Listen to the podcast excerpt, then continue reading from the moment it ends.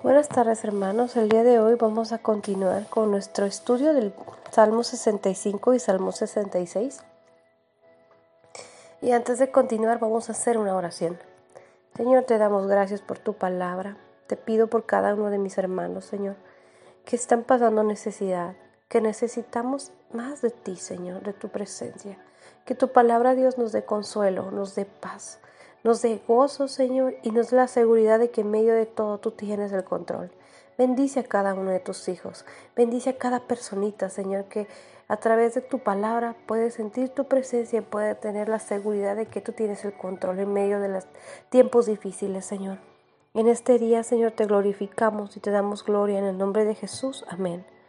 Vamos a comenzar con el Salmo 65 que es un salmo muy hermoso porque habla acerca de la generosidad de Dios y de cómo podemos ver su amor a través de todo lo que hay en la naturaleza, cómo la naturaleza da testimonio del poder de Dios. El versículo 1 dice así, tuya la alabanza en Sion, oh Dios, a ti se apagarán los votos, tú oyes la oración, a ti vendrán toda carne. Las iniquidades prevalecen contra mí, mas muestras rebeliones tú las perdonarás. Bienaventurado el que tú escogieres, atrajeres a ti, porque habita en tus atrios, seremos saciados del bien de tu casa, de tu santo templo. Y aquí vemos cómo el salmista comienza dándole la gloria y la honra a Dios, diciendo que la alabanza le pertenece a Dios y que es a Él a quien debemos alabar, es a Él a quien debemos darle gloria y honra.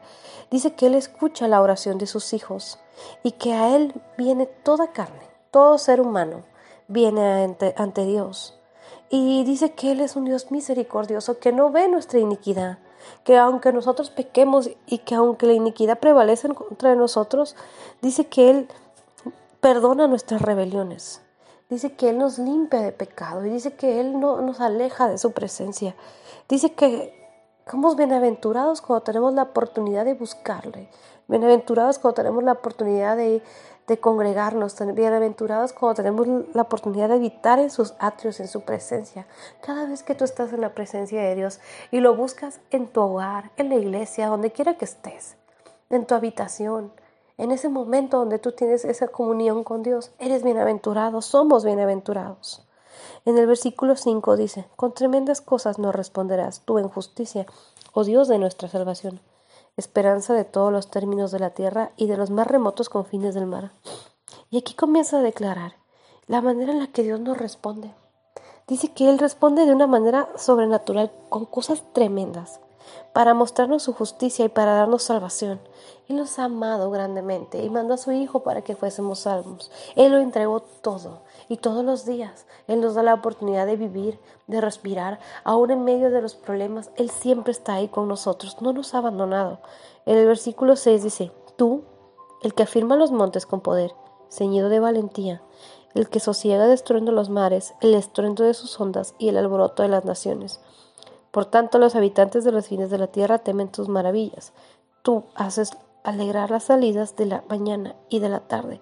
Y aquí vemos cómo Él salmista empieza a declarar a Dios y le empieza a decir tú, de una forma tan natural, de una forma en la que él reconoce el poderío de Dios y comienza a hablar acerca de Dios. Y dice que Dios es quien hace los montes, dice que Dios es el que sosiega destruyendo los mares, Él es el que mueve los mares, Él es el que mueve todo lo que hay en la tierra, dice que Él los habitantes de la tierra temen al ver las maravillas de Dios. ¿Cuántos no tememos cuando nos damos cuenta del poder y la magnificencia de Dios? En el versículo 9 dice, visitas la tierra y la riegas, de gran manera le enriqueces, como el río de Dios llena de aguas, preparas el grano de ellos cuando así lo dispones. Haces que se empapen los surcos, haces descender sus canales, le ablandas con lluvias, bendices sus renuevos. Y aquí hay algo que me gusta mucho en el versículo 9, porque dice que Él visita la tierra y la riega. Y nosotros somos esa tierra, hermanos. Él nos visita, Él nos riega.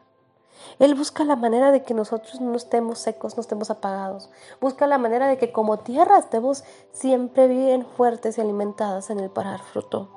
Dice que Él pone un río que desciende, el río de Dios llena de aguas.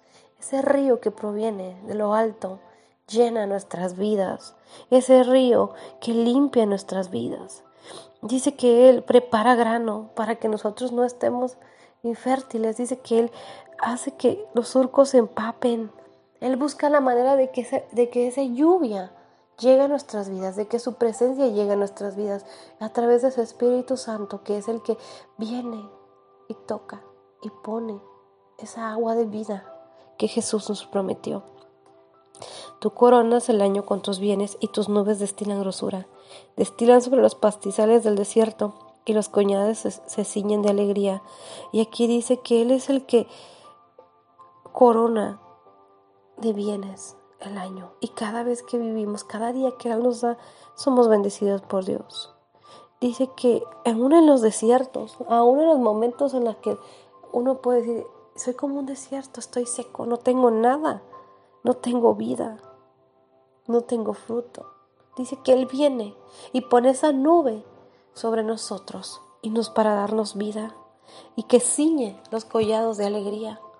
Aún en los momentos duros, en los momentos difíciles, en los momentos de desesperación, Él es el que viene, se posa sobre nosotros. Gracias, Señor. En el versículo 13 dice, se visten de manada los llanos y los valles se cubren de grano, dan voces de júbilo y aún cantan. Y aquí vemos cómo este salmista relata a través de la naturaleza, de lo que hay, de lo que él puede observar el poderío de Dios, porque él solamente está relatando lo que él veía. Veía cómo descendía la lluvia, veía cómo los lugares secos volvían a cobrar vida, veía cómo los llanos se llenaban de animalitos. Él era testigo. No era necesario que alguien le dijera que Dios lo había hecho porque él lo estaba viendo. Él estaba viendo cómo Dios es misericordioso y cómo Dios nos ama. Y nosotros hasta el día de hoy podemos verlo.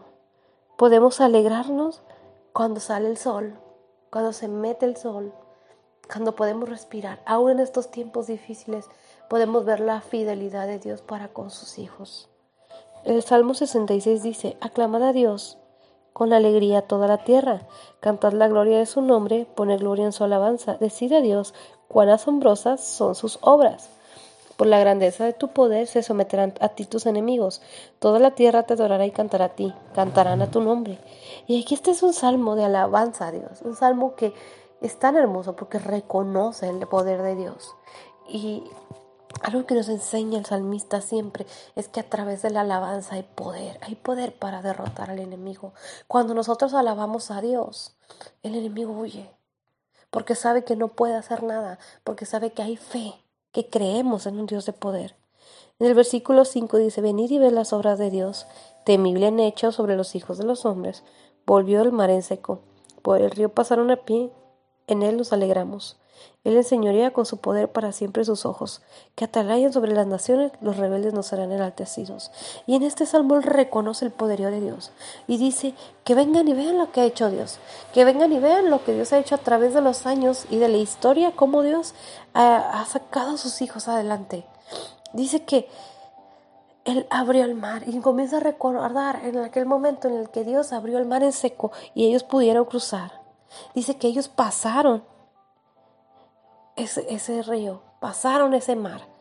Y Dios hizo milagros y sigue siendo milagros. Y cuando nosotros reconocemos el poder y la obra de Dios, estamos alabando. Lo alabamos por lo que Él ha hecho, reconociendo su poder y su grandeza.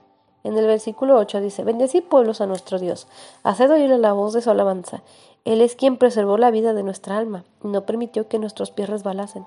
Porque tú nos probaste, oh Dios, nos enseñaste cómo se afina la plata, nos metiste en la red, pusiste sobre nuestros lomos pesada carga, hiciste cabalgar hombres sobre nuestra cabeza, pasamos por el fuego y por el agua y nos sacaste abundancia.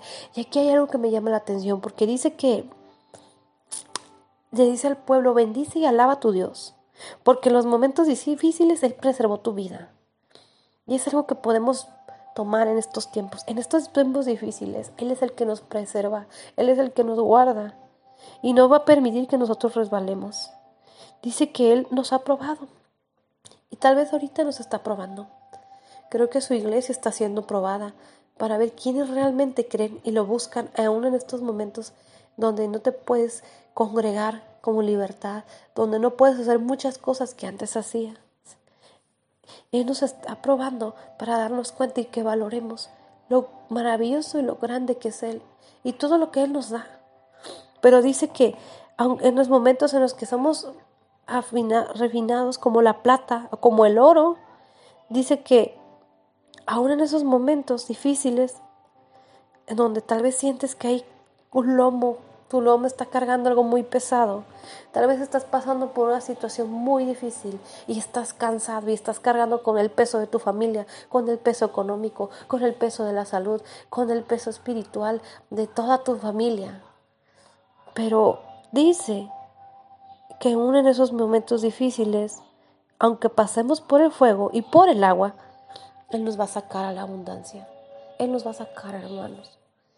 En estos momentos de prueba, Él es el que nos va a sacar adelante. En el versículo 3 dice, entraré en tu casa con holocaustos, te pagaré mis votos, que pronunciaron mis labios y habló mi boca cuando estaba angustiado. Holocaustos de animales engordados te ofreceré, con sahuerio carneros te ofreceré sacrificio bueyes y machos cabríos. Y aquí él comienza a decir algo importante, dice, entraré en tu casa. Y esto es, una, es algo, un voto que él está prometiendo a Dios.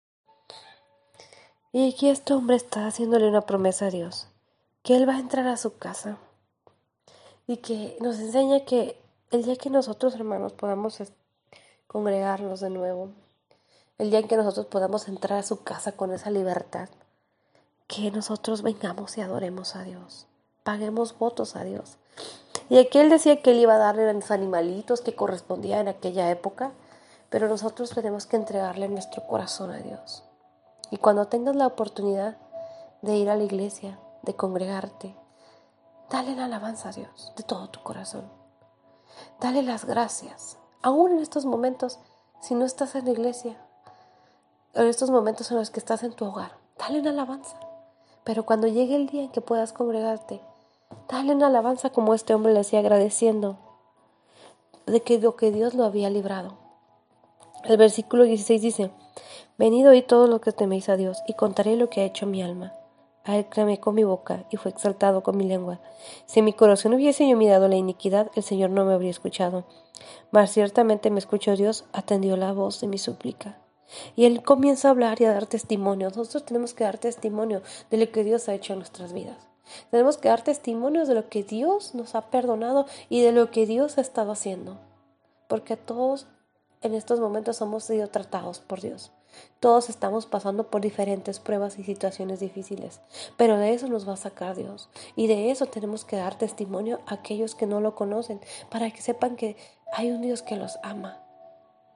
Y el versículo 20 dice, bendito sea Dios, que no echó de sí mi oración, ni de mí su misericordia. Y termina bendiciendo a Dios. Y bendecimos a Dios en este día, porque Él ha escuchado nuestra oración. Y la va a seguir escuchando porque Él es un Dios bueno hasta el día en que Él decide llevarnos con Él. Él prometió estar con nosotros en todo tiempo. No nos ha abandonado, nos va a abandonar. Dice que no desechó su oración y tuvo misericordia. Ha tenido misericordia de nosotros. Y le damos muchas gracias a Dios por eso. Que esta palabra sea de bendición para sus vidas. Y le damos la gloria y la honra al Señor.